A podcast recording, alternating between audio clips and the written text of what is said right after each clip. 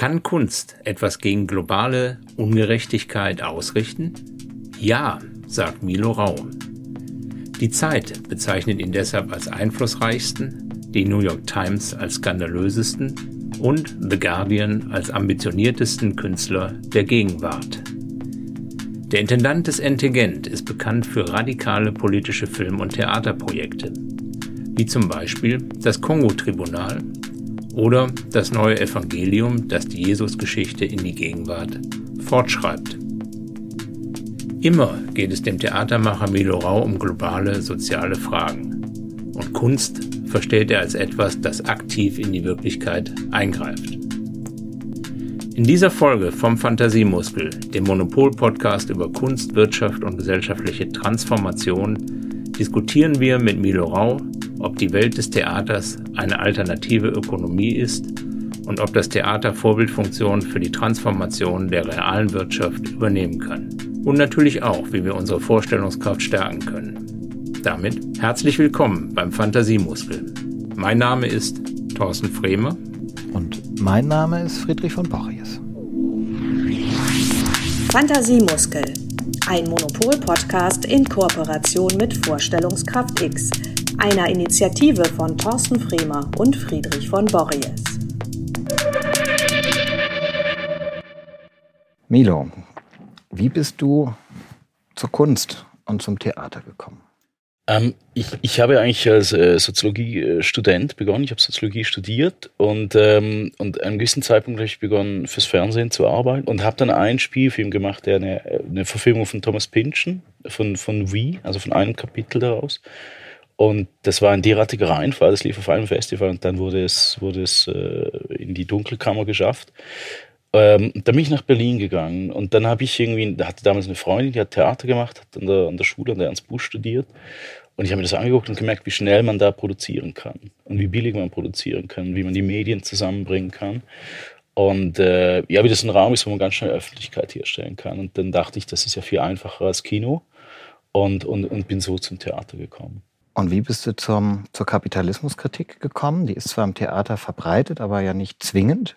War die schon vorher da oder kam die übers Machen? Hm, die war die war schon vorher da. Also einerseits durch mein Soziologiestudium. Ich habe bei, äh, bei Bourdieu studiert. Da war das Teil gewissermaßen der Soziologie war eigentlich die äh, Kritik der Produktionsform oder auch einfach die Kritik der Lebensläufe, die durch diese Produktionsformen deformiert werden. Der wäre sehr stark in der Einzelanalyse, Bourdieu. Und auf der anderen Seite war ich Aktivist und bin, ich glaube, mit 19 damals nach Chiapas gefahren, habe meine erste Reportage dort gemacht und habe eigentlich quasi ein alternatives politisches, äh, auch Landwirtschaftsmodell gesehen, wie man zusammenleben kann in einem quasi extraterritorialen System. Die haben sich ja fast schon unabhängig gemacht. Haben auch sehr stark mit Medien gearbeitet. Es war auch ein künstlerisches Projekt, ein sehr hybrides Projekt, existiert immer noch. Es war eigentlich nicht ein, ein Bürgerkrieg im klassischen Sinn, sondern es war ein Medienkrieg auch, ein Fantasiekrieg.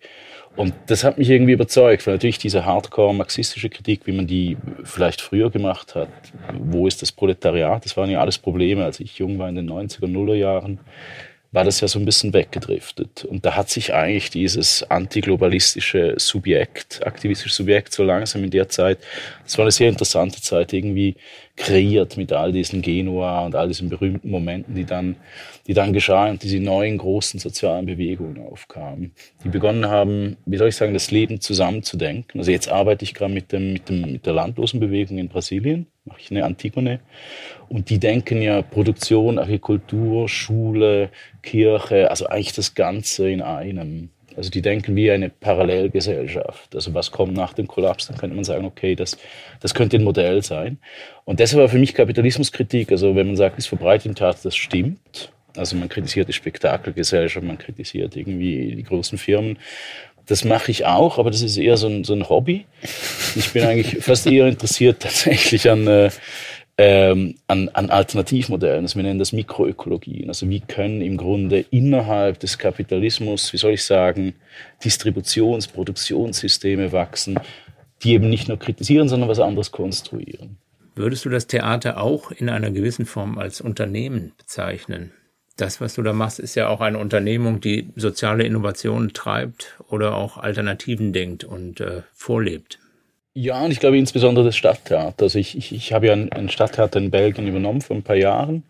Und das ist ja gegründet worden, also so als Vision des aufkommenden Bürgertums, 18. Jahrhundert, Repräsentation dessen, was die, was die Gesellschaft ist. Und die Idee ist eigentlich, dass man, äh, dass man einen Ort schafft, wo quasi jeder sich repräsentieren kann. Das Theater war der erste Ort, wo Frauen gesprochen haben, wo Proletarier gesprochen haben, wo Kinder gesprochen haben, wo man plötzlich gemerkt hat, die können auch weinen, die haben auch Dramen. Das sind nicht nur die Könige aus Shakespeare. Und ich glaube, deshalb ist Theater immer ein Repräsentationsraum, aber es ist natürlich auch in dem Sinne ein Unternehmen, dass man sich fragen kann, was produziert das Theater eigentlich? Also was ist ja. das für ein Raum? Was passiert eigentlich im Theater? Und natürlich ist das ein, also wenn man sich an die Produktlogik wendet, dann ist das natürlich eine, eine Firma, die tatsächlich, ich sage in einem Buch, ist Demokratie in klein, also die im Kleinen quasi Kollektive schafft, die Sinn erzeugen. Mhm. Aber es ist ja auch ein Unternehmen tatsächlich im ökonomischen Sinn. Ne? Du hast Einnahmen, Du musst neue Einnahmen einwerben. Du hast Verpflichtungen, glaube ich, äh, bist du vertraglich eingegangen, was die Auslastung anbelangt. Also sozusagen dann würde man das ökonomisch nennen, ein Mindestabsatz ja, ja, ja. Von, deinen, von deinen Theaterstücken. Und gleichzeitig ist es aber auch ein sozialer Innovationsort. Es ist ja beides. Ne? Es ist ja verankert in der ökonomischen Realität unserer Gesellschaft, wenn auch sehr komfortabel unterstützt, aber trotzdem ist es die ökonomische Realität. Die Leute müssen Geld verdienen, die Leute brauchen Anstellungen, du brauchst die Auslastung, musst die Tickets verkaufen etc. Und gleichzeitig ist es ein sozialer Innovationsort in dem Sinne, wie du es historisch beschrieben hast, aber auch in dem Sinne, was du ja mit dem Theater vorhast. Gibt es dazwischen Konflikte? Ist, sind es Reibungspunkte oder ähm, wie würdest du da deine Erfahrungen beschreiben? Ähm, also ich denke, es gibt Konflikte und es gibt, es gibt äh, eine positive Seite der Kapitalisierung der Kunst. Also man, man kritisiert den Kapitalismus ja immer für seine Amoral. Oder man sagt sogar, er integriert sogar die Kritik des Kapitalismus, kann vom Kapitalismus integriert und dann auch wieder verkauft werden. Das ist aber auch das Geile. Also, dass man, dass man tatsächlich diese Dinge verkaufen kann. Also man kann im Kapitalismus, im Distributionssystem, das System eigentlich egal. Also der Kapitalismus sagt, wenn du 10.000 Leute findest, die kapitalismuskritische Utopien kaufen wollen, dann hier ist mein Distributionssystem, go on. So. Und das ist eben das Coole. Also der Kapitalismus als System lässt die Alternative tatsächlich zu. Und der Kapitalismus mhm. bestand ja vor dem Kapitalismus bereits. Ne? Der Kapitalismus ist ja nur ein kritischer Begriff für ein System, das es immer gab, nämlich den Markt. Und der Markt kann ja etwas Positives und etwas Negatives sein. Und irgendwie den zu nutzen als Institution, dass man sagt, okay, man hat eine gewisse Fördersumme und das ist zum Beispiel das, was wir leisten müssen, müssen wir im Grunde verdoppeln. Also wir haben so etwa 50-50 äh, bei uns in Belgien und, äh, und dann beginnst du dadurch Netze, Absatzmärkte zu schaffen, dass du sagst, okay, man muss Koproduktion eingehen, man muss Touren, man muss irgendwie die Leute wirklich ansprechen und das hat einen unglaublich integrativen Aspekt. Also ich glaube, es wird oft unterschätzt und das wird oft unterschätzt auch in der geförderten Kunst, was quasi die Privatisierung im positiven Sinne von Kunst oder die äh, im Grunde ausmacht, dass man dann beginnt, wirklich zu gucken, okay, dann mache ich etwas, was nicht nur für die 10.000 Leute, die irgendwann mal Shakespeare gelesen haben, interessant ist, sondern die vielleicht für 200.000 Leute interessant ist. Und dann habe ich vielleicht dreimal mehr Leute, die es sich anschauen können. Und dann hat das einen integrativen Aspekt. Dann kommen die Leute. Und ich glaube, da besteht einfach ein großes Missverständnis, dass man diese Alternativmöglichkeit des Marktes eigentlich oft nicht wahrnimmt. Und, und, und das macht natürlich das Theater. Und das, das, das, das, äh, ähm, ja, das ist das, was wir, was wir versuchen zu tun. Hm, ist es 50-50 in Belgien? Ist das, das ist hier wahrscheinlich weniger, ne? In Deutschland, hier ist es vielleicht 20 Prozent. 20 Prozent. Hm. Und äh, in, in, Belgien kannst du die 50-50 herstellen durch den Druck. Also wenn wir so eine Förderung hätten wie in Deutschland, dann würde ich auch auf 20 Prozent bleiben, weil das ist super anstrengend. Also dann würde ich auch sagen, okay, dann, äh, dann lasse ich es sein. Aber wenn wir das nicht einfahren würden, dann müssten wir schließen. Also dann hätten wir einfach zu wenig Geld. Mhm. Und ähm, und ich, also das ist ein Argument, das ich eigentlich wenig erwähne in Förderdiskussionen, selbstverständlich, weil das natürlich ein schlechtes Argument ist. Aber man merkt auch, dass man bei 50 Prozent, wenn man an die rankommt, als Kulturinstitution, so wie unsere Gesellschaft funktioniert, am Rand ist. Also weitergehen kann man einfach nicht. Kann man es geht nicht. Mhm. Also dann ist es keine Kunst mehr, dann geht man von in einen anderen Bereich rein. Alle sagen immer, du bist ein Theatermacher oder so wirst du häufig etikettiert, aber du machst Filme, du machst Interaktionen, du machst, ich weiß gar nicht, wie man es äh, nennen soll, ja, politischen Aktivismus mit den Mitteln der Kunst, eines erweiterten Kunstbegriffs. Ähm, warum hast du dein angestammtes Feld oder dein sozusagen das Feld, was du dir mal erarbeitet hast als Theater, verlassen, ja, methodisch? Warum ist das notwendig? Und, und was braucht es dazu für eine Form von Mut? In der Wirtschaft würde man wahrscheinlich sagen Innovationskraft oder Pioniergeist. Menschlich würde ich wahrscheinlich von Mut sprechen, weil das ja auch immer die Gefahr des ganz großen Scheiterns birgt? Zum einen glaube ich, dass die abgegrenzten Kunstinstitutionen langsam in ein großes Mischmasch rein kollabieren. Also ich glaube, das ist eine Zeit, das ist ein Zeitgeist oder ist ein Vorgang, der allgemein passiert, dass, dass man, ist das jetzt Aktivismus, ist das Film, ist das, ist das Kampagne, ist das Repräsentation, was ist das eigentlich? Ist es ein Kunstwerk oder ist es eine Lebensform? Oder man hat das ja in der Dokumenta gesehen, da gehen die Leute dann hin, also neben diesen absurden Holocaust against äh, irgendwie Sklaverei-Geschichte, aber neben diesem hat man ja dort gesehen, dass die Leute hingehen und sagen, wo hängen die Bilder, wo sind die Produkte und ich glaube, dass man den Produktions- und Distributionsprozess plötzlich wichtiger wird als die Produkte, die auch entstehen, natürlich, oder die vielleicht Trägerfunktion sind, wie bei unserem Jesusfilm für ein Tomatendistributionssystem, das hin wiederum ein System der Legalisierung von Arbeitern oder Flüchtlingen ist, also quasi eine Bürgerproduktionsmaschine, was ja das Theater ursprünglich sein sollte. Ähm, das ist, glaube ich, ein Vorgang, der mich aktuell extrem stark interessiert. Aber das heißt nicht, dass du die klassischen äh, Darstellungsformen wie, also keine Ahnung, Skandalisierung, etwas darstellen, Emotionen, also das spielt alles seine Rolle. Aber ich glaube, der, der, der Blick mhm. allgemein zoomt raus auf die gesamte Ökologie des Zusammenseins, die eigentlich etwas hervorbringt vom Produzenten bis zum Konsumenten. Milo, du sprachst gerade von dem Tomatendistributionssystem. Ähm, das stammt aus deinem Projekt Das neue Evangelium. Vielleicht hat es nicht jeder gesehen. Könntest du das unseren ZuhörerInnen noch ein wenig näher erläutern? Wir, wir haben einen Jesus-Film gedreht in Süditalien und Süditalien äh, ist einerseits berühmt dafür, dass da alle großen Jesus-Filme gedreht wurden. Auf der anderen Seite äh, leben da gegen eine halbe Million von illegalisierten Arbeitern auf äh, Plantagen, die meistens von der Mafia und zusammen mit Lidl und den großen Konzernen werden die da ausgebeutet. Und das ist möglich, weil sie nicht regularisiert sind. Weil unser Asylsystem, das europäische Asylsystem so funktioniert, dass wenn du keinen Arbeitsort mhm. hast, keine Arbeit hast, dann kriegst du keinen Wohnort. Wenn du keinen Wohnort kriegst du keine Arbeit und dann bist du in einem Zirkel, wo du nie regularisiert wirst. Das kannst du nur brechen, indem du Häuser baust und die Leute da quasi ein, eine Adresse gibst oder indem du ihnen Arbeitspapiere gibst. Und wir haben durch einen Jesus-Film, also da, unser Jesus ist, Theater, äh, ist, ist, ist Tomatenproduzent, kann man sagen. Und wir haben eigentlich durch diesen Film und die Distribution des Filmes geschafft, dass jetzt diese Tomaten, fair produzierte Tomaten ohne Mafia und so weiter, äh, in über 100 äh, Supermärkten sind. Jetzt sind wir auch an Lidl äh, Österreich dran und dann wird es richtig groß. Und dadurch konnten bereits 1000 äh, Flüchtlinge legalisiert, also regularisiert werden durch diese Arbeitsverträge auf diesen Plantagen. Und das ist noch einmal die, die utopische Seite des äh, kapitalistischen Distributionssystems, dass die sagen, okay, wenn ihr mir die Tomaten der Würde liefert und die Leute wollen das, dann, dann verkaufe ich so viel, wie ihr liefert. Und dann werden so viele Leute regularisiert, wie die produzieren müssen.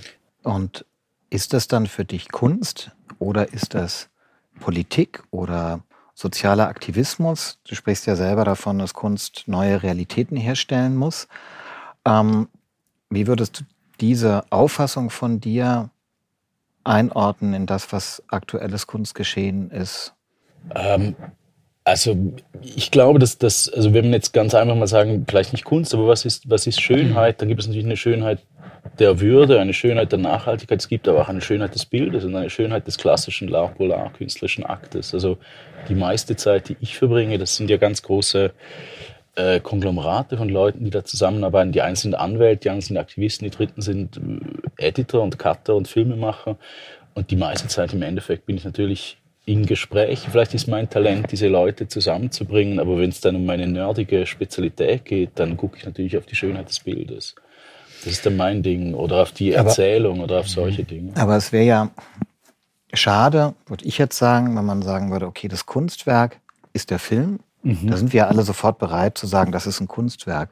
Oder ist das Kunstwerk die neue Realität, die du geschaffen hast oder die legale Konstruktion, die soziale Konstruktion, in der Menschen, dadurch, dass sie in einem Film mitgespielt haben, einen anderen rechtlichen Status bekommen, äh, Bezahlung bekommen, anerkannt werden, einen Aufenthaltstitel bekommen. Ist das das Kunstwerk? Oder sind es beides Kunstwerke, die in einem bestimmten Verhältnis zueinander stehen?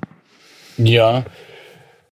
Ja, ich glaube, also man könnte sagen, dass die Poetologie dieser Kunst ist, ist die Kritik der gängigen Praxis. Also anders ausgedrückt kann man sagen, äh, also Godard hat sehr schön gesagt, man kann Film nur mit einem besseren Film kritisieren. Und das, ich glaube, das stimmt. Also ein Film sollte eine Kritik sein, wie man eigentlich Filme machen kann oder was in einem Film vorkommen kann und wie man ihn distribuiert und so weiter.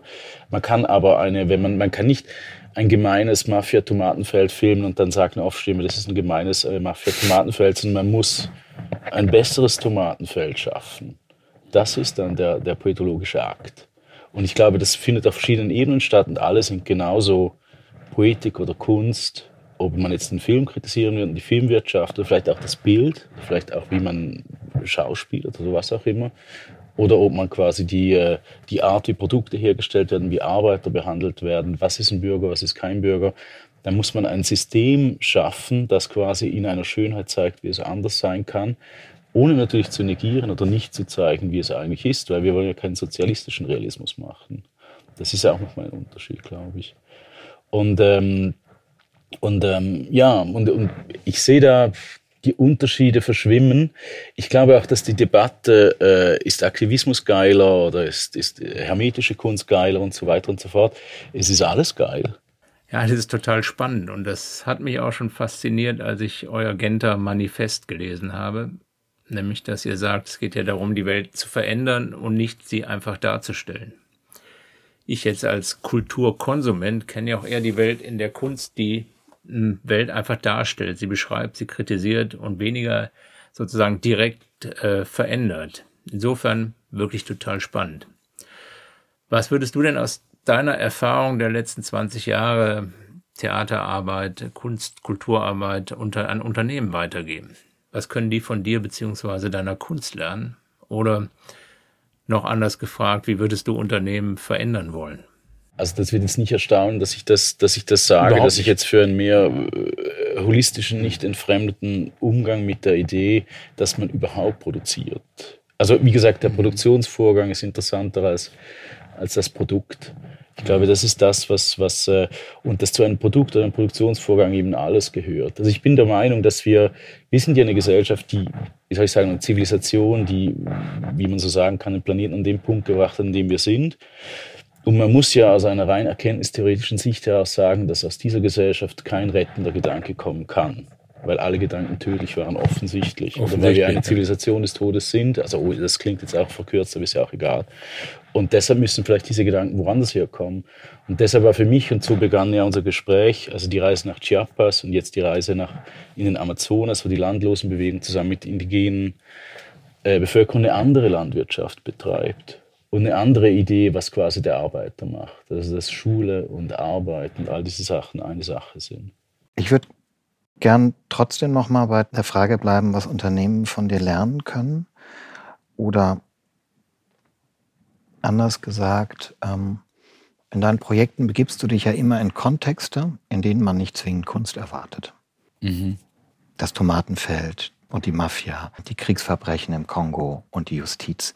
Das sind ja alles keine Räume, wo man jetzt sagen würde, hey, da brauchen wir Kunst. Ja, sondern mhm. du gehst da rein und sagst, wir als Kunst, als diese spezifische Form von Kunst, für die du stehst, wir können da was bewegen. Könntest du dir auch vorstellen, in Unternehmen so reinzugehen, wo man ja auch sagen würde, wir brauchen vieles, aber jetzt nicht einen Künstler, mhm. um dort solche neuen Realitäten zu schaffen, wie du das in anderen Bereichen ja auch machst?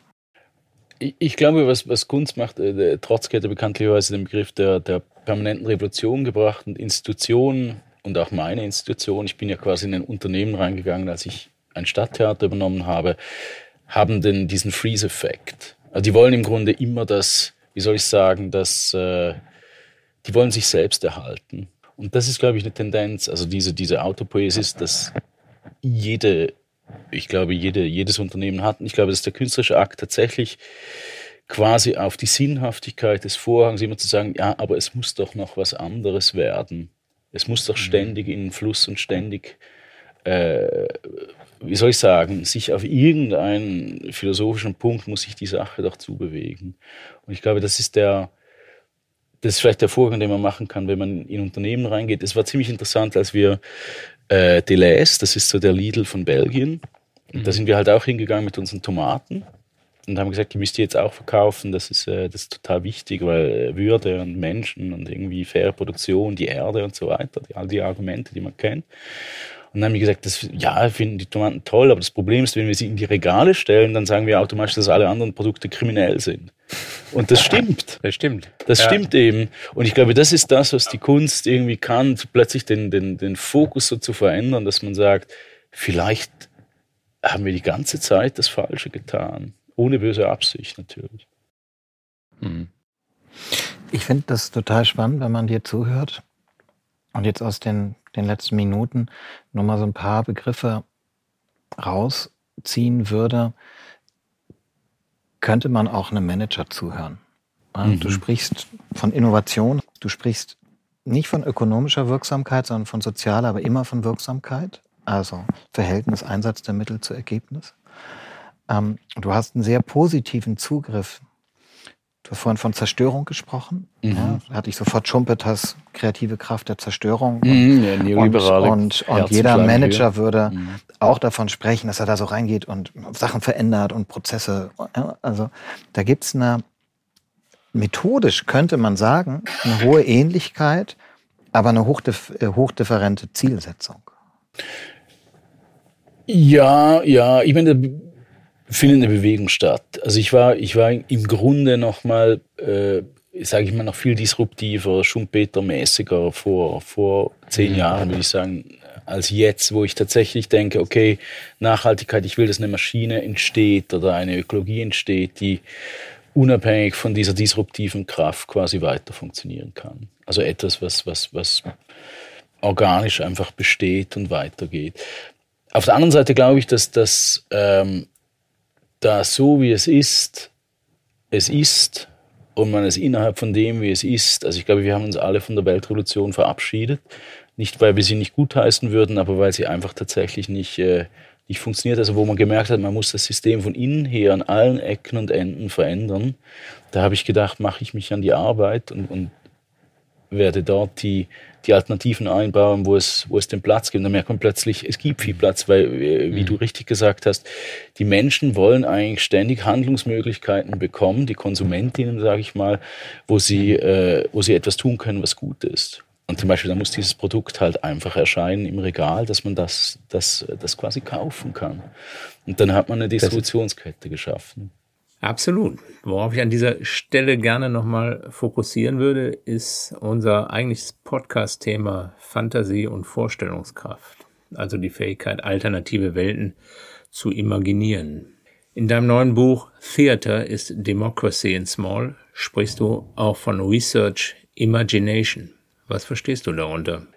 Das ist, ich glaube, bin mir nicht ganz sicher, ob das von Hannah Arendt geklaut ist, weil sie ja diese Theorie vertritt, also in der berühmten Banalität des Bösen, dass im Grunde das Böse wenn es normalisiert ist, im Grunde Fantasielosigkeit ist, weil sich die Leute gar nicht vorstellen können, etwas anderes als das, was sie zufällig in dem System, in dem sie sind, tun. Und für ihr eigenes Tun, das tödlich ist, auch keine Fantasie haben. Also keine mhm. Albträume bekommen mhm. von dem, verdrängen. Ne? Und ich glaube, dass man dafür, also im Guten wie im Schlechten, also wenn man über Fantasie und Imagination spricht, denkt man immer, das sind wunderbare Bilder. Aber wir müssen uns auch einfach mal physisch vorstellen, was eigentlich alles gerade vernichtet wird. Also unser Gespräch, man weiß, jede fünf Minuten verschwindet eine Art. Also es sind jetzt schon wieder sechs Arten verschwunden. Und dass man davon eine konkrete Vorstellung kann von etwas, was natürlich nicht vorstellbar ist.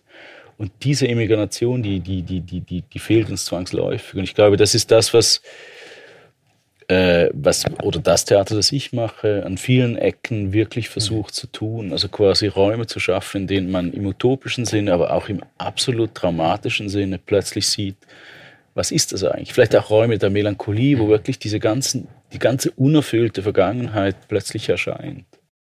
Du sprichst auch häufig davon, dass wir neue Institutionen brauchen, utopische Institutionen. Wie sieht das Unternehmen aus, bei dem Milo Rau Vorstandsvorsitzender ist? Also ich muss sagen, dass die einzigen Institutionen, die, die tatsächlich, äh, also ich habe immer kritisiert, dass es Unternehmen gibt, die global funktionieren. Es gibt aber kein globales Rechtssystem, es gibt keine globale. Zivilgesellschaft, es gibt überhaupt keine äh, Zugriffsmöglichkeit auf diese Unternehmen. Also diese Unternehmen existieren bereits. Und das noch absurder ist, dass in diesen Unternehmen eigentlich nette Menschen sind. Es gibt immer ein paar Arschlöcher, aber ganz viele, die ich kennengelernt habe, sind eigentlich nette Menschen. Sie zerstören aber aufs seltsamste Weise den Planeten, weil sie Gefangene des Finanzkapitals sind. Also jetzt vereinfache ich natürlich extrem. Da werden Milliarden investiert und dann so gut sie auch sind, so nett sie auch sind, die meisten kommen aus irgendwelchen Studiengängen, wo ich sagen muss, hm, okay, die sind ja eigentlich geschult, um das zu kritisieren. Aber die müssen einfach das Geld amortisieren und sonst bricht irgendwie das Unternehmen und dann der Markt und dann die Börse und dann ist einfach Schluss. Also sie haben im Grunde keine, das ist ja die, der, die, Verkauftheit der Zukunft im Grunde. Dass man, ich gebe immer das Beispiel von der, von der Mine im Kongo, also das habe ich schon oft gegeben, aber man investiert über 10 Milliarden, um überhaupt an den Punkt zu kommen, wo man beginnt, die auszubeuten. Und wenn man sie ausbeutet, muss es wahnsinnig schnell gehen, weil sonst bricht alles zusammen. Das heißt, man muss Chemie reinhauen, man kann niemanden ausbilden, keine Sekundärindustrien und da muss man ganz schnell verschwinden. Und am besten macht man es illegal, weil wenn man beginnt, legal zu arbeiten, dauert das so lange, dass die Börse eh zusammenbricht. Also im Grunde ist all diese Taktung, die Art, wie wir die Zeitlichkeit denken, auf Zerstörung ausgelegt. Es ist ganz egal, was die Akteure sagen. Also ganz ehrlich muss ich sagen, ich weiß es nicht.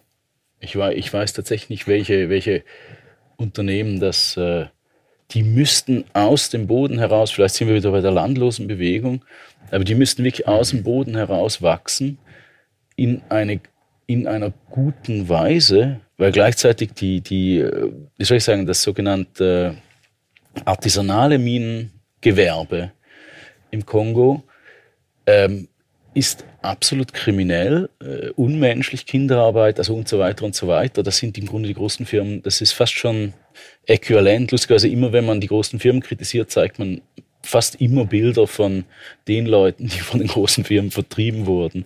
Also man ist hier konfrontiert mit einer Situation, die äh, wo quasi alle Alternativen schon gegeben sind. Und ich, das Einzige, was man machen könnte, manchmal denke ich, man müsste wie die quasi die Kontinente voneinander trennen, die Länder voneinander trennen, die Räume kleiner machen, damit, damit das alles, wie soll ich sagen, in einem humanen Rahmen stattfindet.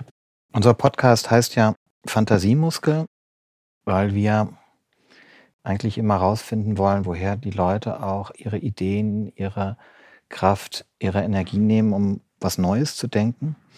Und bei dir finde ich das besonders extrem, weil du dich in deiner Arbeit ja sehr präzise und, und gewissenhaft mit den sozusagen erschütterndsten Formen von Ungerechtigkeit und Gewalt auseinandersetzt. Wo nimmst du dann gleichzeitig deine Kraft, deinen Optimismus, die positive Energie her, um dann wiederum ein Publikum zu begeistern, dein Team zu motivieren und zu begeistern? Ähm, es, es gibt, du, du hast irgendwie das, das Genter Manifest zitiert, es geht darum, die Welt zu verändern und sie nicht darzustellen. Und dann kommt der zweite Satz, der sagt, es geht nicht um Grund, also, wie soll ich sagen, Repräsentation ist nicht, dass etwas dargestellt ist, sondern dass die Darstellung ja, selbst real wird. Mhm. Und ich glaube, dieser Moment, wo etwas real wird, das ist, das ist der Moment, wofür ich, oder was meine Spezialität ist, wofür ich arbeite und was die Euphorie ist. Also ein, ein Beispiel ist, ähm, als ein, ein Theologe hat das neue Evangelium sich angeschaut. Und am Schluss, wenn die Passion beginnt in dem Film, also wenn man, dann hat man alle Leute kennengelernt und dann weiß man, wer wer ist und dann findet die Passion statt. Der Theologe hat gesagt, der Glauben sagt, die Bibel hat keine Zeitlichkeit, der Glaube kann sich nur realisieren. Er ist mhm. immer jetzt. Das heißt auch in der Bibel, ich bin unter euch, wenn vier, die an mich glauben, zusammen sind. Und im Grunde, ohne jetzt katholisch zu werden, ist im Grunde der Kunstakt eine solche Glaubensgemeinschaft und plötzlich erscheint diese Realisierung von etwas, das viel größer ist, als wir, als wir alle sind. Und, und das ist im Grunde das, was mir immer die Kraft gibt. Man könnte auch simpel sagen, eine Geschichte trifft auf einen Kontext.